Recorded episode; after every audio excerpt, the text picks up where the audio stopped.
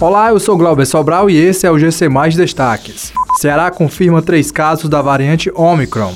Novo decreto: Ceará amplia exigência de passaporte de vacina em academias e hotéis. Feriadão de Natal: 57 mil passageiros devem embarcar na rodoviária de Fortaleza. Em live nas redes sociais nesta quinta-feira, o governador Camilo Santana confirmou três casos da variante Omicron no estado do Ceará. O gestor estadual informou que as pessoas infectadas chegaram ao estado depois de viajarem para Tailândia, Milão e São Paulo.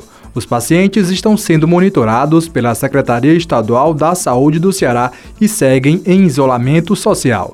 Dois dos casos foram identificados no aeroporto de Fortaleza e um terceiro por meio de um teste realizado em um shopping também da capital cearense.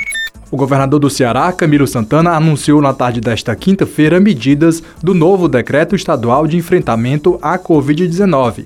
A novidade é a ampliação do passaporte de vacinas em academias e hotéis do território cearense.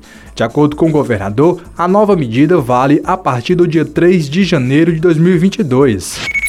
A rodoviária de Fortaleza está recebendo um fluxo intenso no período de Natal. A estimativa é de cerca de 57 mil passageiros que devem embarcar para destinos intermunicipais e interestaduais entre os dias 21 e 27 de dezembro do terminal rodoviário Engenheiro João Tomé, em Fortaleza.